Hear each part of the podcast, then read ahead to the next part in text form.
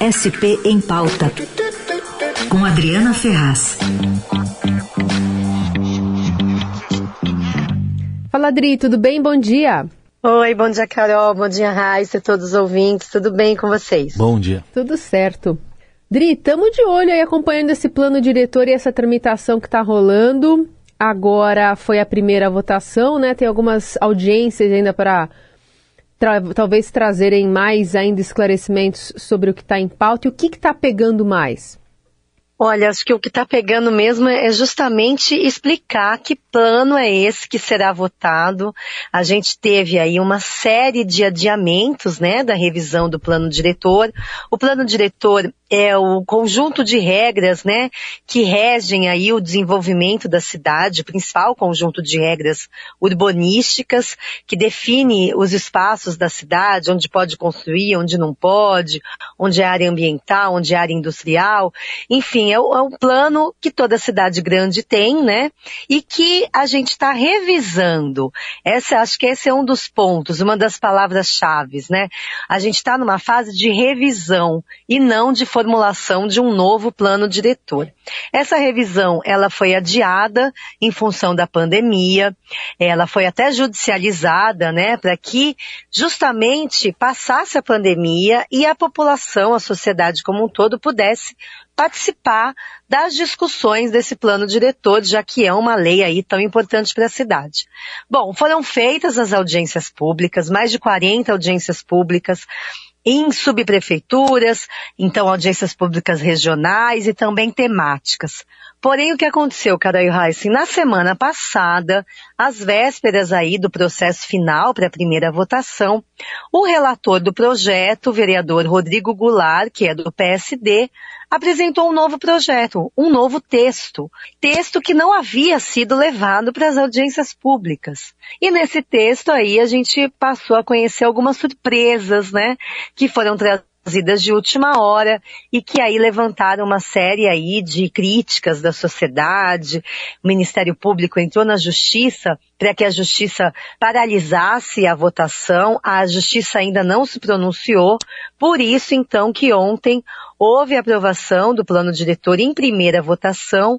Aqui em São Paulo são necessárias duas votações antes do projeto seguir para o prefeito. A Câmara deu uma votação bastante larga para a base, a base de Ricardo Nunes deu 42 votos desse texto. A gente tem 55 vereadores, né? Então, muito mais do que o necessário, mas as polêmicas seguem porque há muitos pontos ainda a se esclarecer, viu, Raíssa? É, o que, que, chama mais atenção, Adri? Você diria que é aquela permissão para prédios uh, sem limite de altura, ali pertinho de estações de metrô e de trem? Isso, isso é uma das condições aí estabelecidas no atual plano diretor, né? Essa é, acho que é a principal característica do nosso plano diretor de hoje, antes dessa revisão, é justamente incentivar o desenvolvimento próximo a locais que tenham transporte público, como estações de metrô, como corredores de ônibus, grandes avenidas. Isso foi feito ao longo desses anos, de 2014 para cá, com uma regra que estabelece que esses prédios sem limite de altura, eles podem ser construídos num raio de até 600 metros em volta ali das estações de metrô. E a gente percebeu que isso aconteceu na Vila Madalena, né, onde tem metrô, isso está acontecendo na região de Moema, onde chegou a linha Lilás, muitos prédios altíssimos ali, em locais onde não se podia construir e agora pode, justamente por causa da estação de metrô. O lance todo, Raíssa, é que nesse novo texto, que foi aprovado ontem, que foi apresentado só há uma semana, quer dizer, não teve discussão desse novo texto, os vereadores abriram uma brecha para que esse raio, que hoje é de 600 metros, ele se torne um raio de mil metros. Então se amplia essa área da cidade, onde pode se desenvolver prédios aí muito altos, onde se pode verticalizar muito mais. E isso sem discussão com a sociedade. E ao ampliar esse raio de 600 para 1000 metros, você acaba invadindo o chamado miolo dos bairros, né? Que é aquela parte do bairro um pouquinho mais distante das grandes avenidas e que era protegida, ainda é protegida pelo plano atual. Nesse limite aí, nesse miolo dos bairros, os prédios precisam ser mais baixos.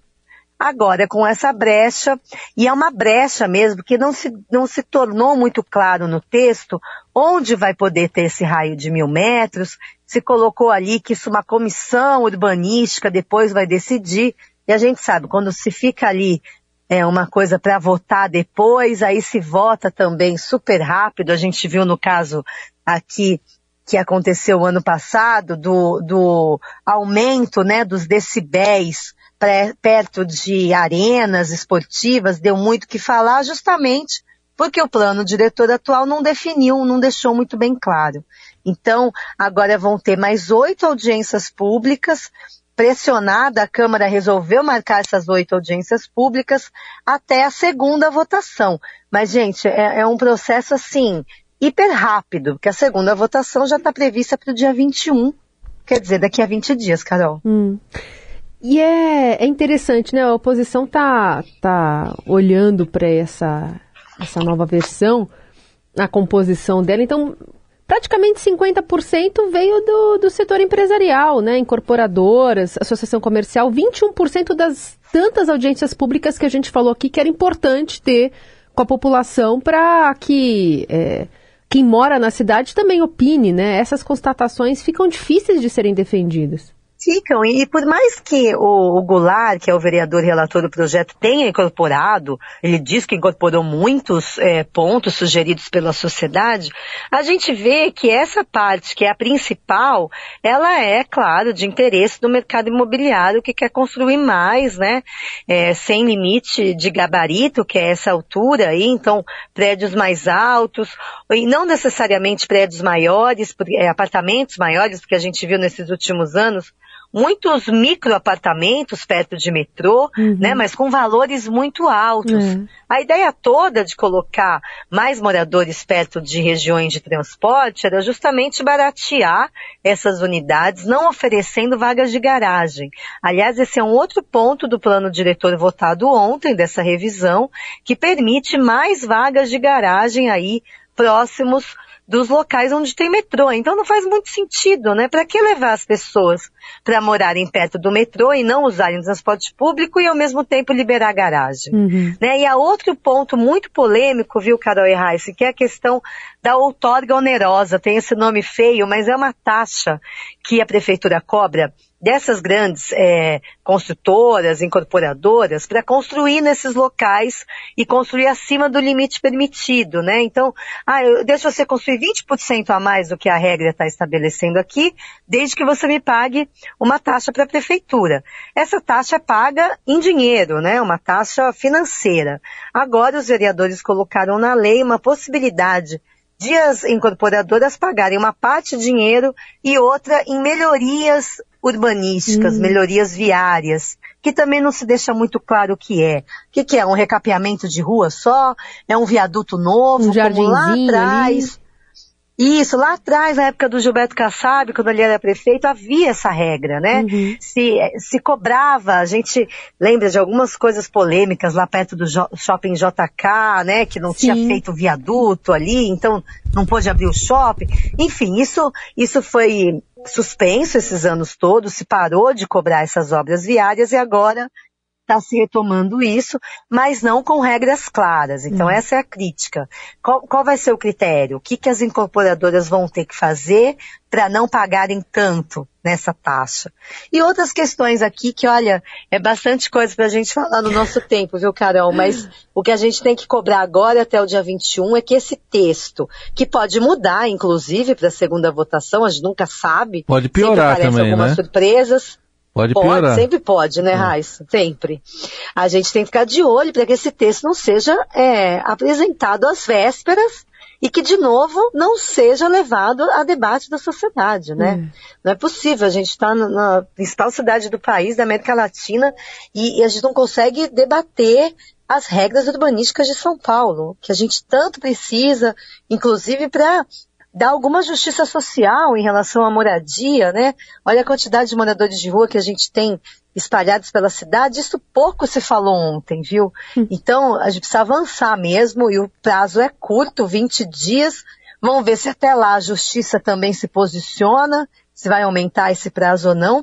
E só para fechar aqui, além de tudo isso, tanta coisa para se debater em relação ao plano diretor, a, Câmara, a Câmara de São Paulo achou que era pouco e ainda votou no mesmo dia um outro projeto urbanístico enorme que se chama Pio Jurubatuba, que é um projeto de intervenção urbanística para uma determinada área, que é a área ali próxima ao Autódromo de Interlagos. Se mudou tudo ali de regra urbanística em volta do, do autódromo. É, isso pode permitir, inclusive, a privatização do autódromo. E se fez tudo junto, viu, gente? Como se fossem temas super fáceis hum. de lidar, temas pouco complexos, a Câmara resolveu fazer um pacotão. É isso. Lembrando que essa taxa de outorga onerosa que a Adri estava falando, contrapartida ia para um fundo que justamente é usado para aplicação de políticas públicas na cidade, né? Construção de moradias sociais, melhoria de transporte público, é isso que está em risco de se perder nessa pressão aí do mercado imobiliário. Vamos seguir acompanhando nessas próximas audiências públicas. Carol, também. só lembrando, Carol e Adri, tem a relação completa dos vereadores aqui no portal do Estadão. É, como é que cada um votou. Dri, obrigada, viu? Até semana que vem. Obrigada, gente. Beijão. Tchau, tchau.